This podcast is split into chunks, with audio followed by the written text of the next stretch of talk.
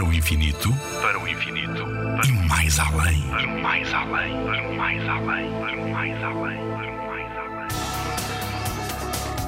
O que são chuvas de estrelas cadentes? O nome mais correto é chuva de meteoros.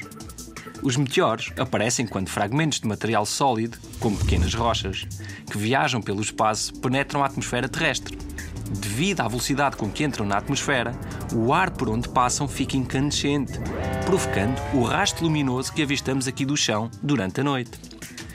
O tamanho dos fragmentos que dão origem aos meteoros varia desde alguns milímetros até alguns metros. A maioria deles tem o tamanho de um grão de arroz. Os maiores são raros e podem atingir a superfície da Terra e passam a ser chamados de meteoritos. Os povos antigos acreditavam que os meteoros eram estrelas que se moviam rapidamente ou mesmo caíam sobre a Terra.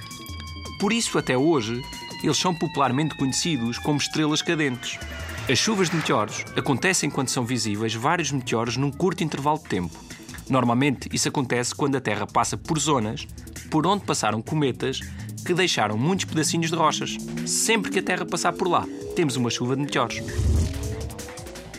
Nuno Milagaya, do Parque de Astronomia de Constância. Na Rádio ZigZag, há ciência viva, porque a ciência é para todos.